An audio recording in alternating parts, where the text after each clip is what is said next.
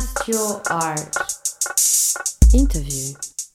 It is not uh, easy to understand contemporary art. There is many people who do not like uh, contemporary art. It is strange for me because it is a field for human freedom and uh, it is uh, just uh, a field where there is possibility to understand one individual to try to understand uh, his view on uh, life on uh, society and to understand why he is doing such kind of thing the field of freedom definitely uh, will be always much broader than without contemporary art I really agree. Contemporary art in a contemporary world is overtaking the role of the church because there is something divine in that analytical creation of the artwork that artists are doing.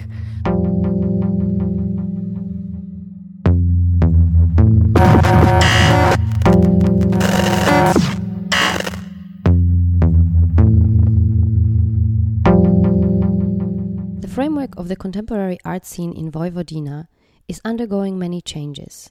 With a new museum complex now pending, new shifts in the concept of art in general, and new laws addressing the funding of public art institutions. On both the physical and philosophical levels, the transformation in the southeastern European art world are an interesting reflection and model of a revolution occurring in the modern art scene internationally.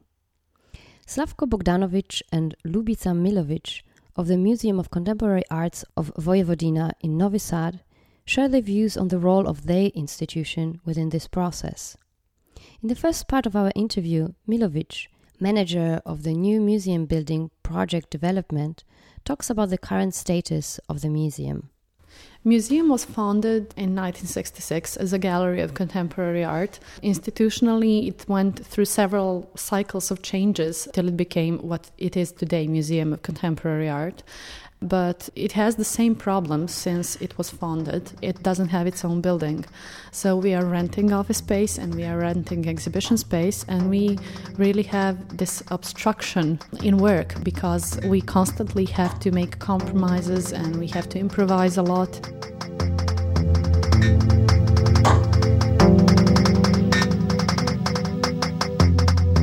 The museum is currently renting office space and renting exhibition space. Our office space, we actually use like 100 square meters, and there are 24 people working there. So we have the system of working in short shifts and working actually out of office. So the um, curatorial staff functions more on a model like non-government organization than a museum. We're all just floating around uh, working at home, working at the exhibition space, working here at office, just having occasional meetings to, to coordinate all the activities. Our collection is placed in uh, a depot that doesn't have the appropriate conditions for safekeeping the art fund. It is not big enough. We had problems with rain dropping in the depot, so we had to evacuate part of the depot in the office area. Then for the exhibition space, we are sharing or renting a part of the building belonging to Museum of Vojvodina. It is a former uh, Museum of Socialist Revolution building, uh, and that building is very old. It is a piece of architecture from uh, late 1960s, early 1970s, and it is really interesting building. But as a building, it is malfunctioning. The installations haven't been remade since the building was built, and uh, the climatization is very poor. We have problems for the exhibitions during the summertime because uh, we cannot cool the exhibition space. There is no way to lower the temperature part of our art fund is also in that building in the underground area. And each time when there is like heavy rain or when the danube is rising we have this terrible fear that it is going to be flooded in fact that was happening. So we also had to evacuate part of that art fund into office space.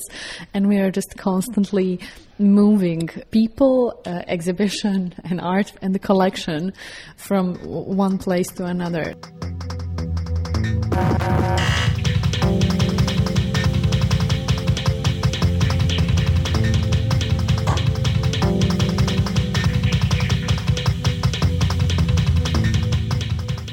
It is a problem for a museum to work in that way, especially the ambitious museum as we are. So last year we finally got to the agreement with uh, city government and provincial government, and we launched a competition for architectural design of the new museum building.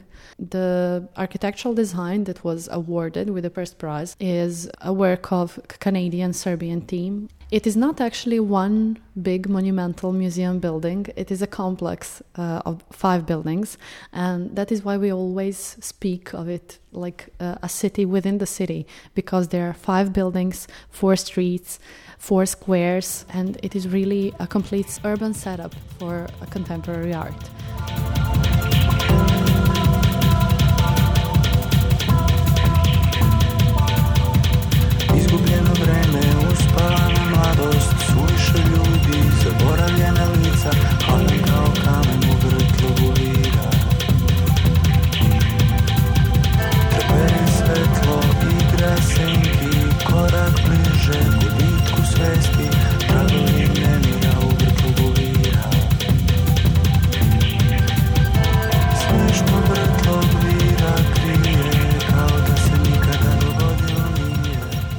Transforming the institution itself also needs completely different relation between the state and the province and the museum, the government generally.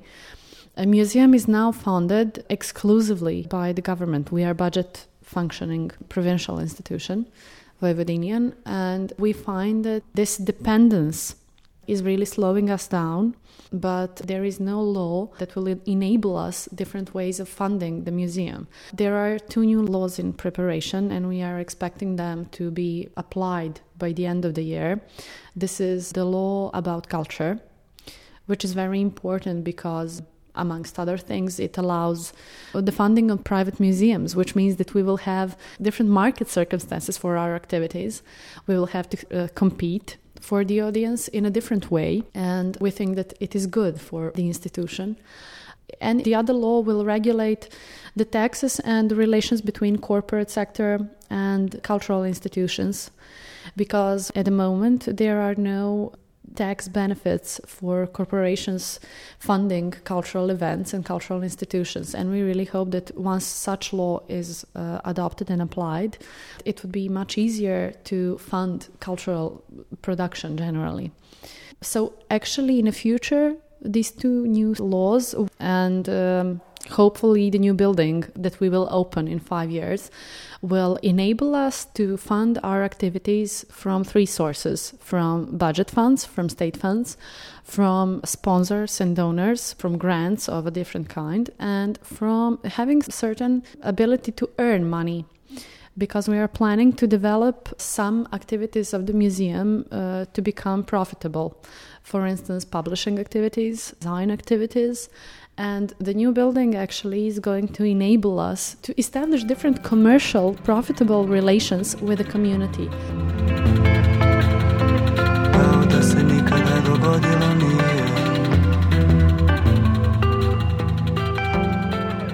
This was the first part of our interview with Slavko Bogdanovic and Ljubica Milovic from the Museum of Contemporary Arts of Vojvodina in Novi Sad. In the second part, Slavko Bogdanovic and Ljubica Milovic speak about the current interaction between the state, museums, and private art collectors in Serbia. The music for the podcast is by Deepu Dub.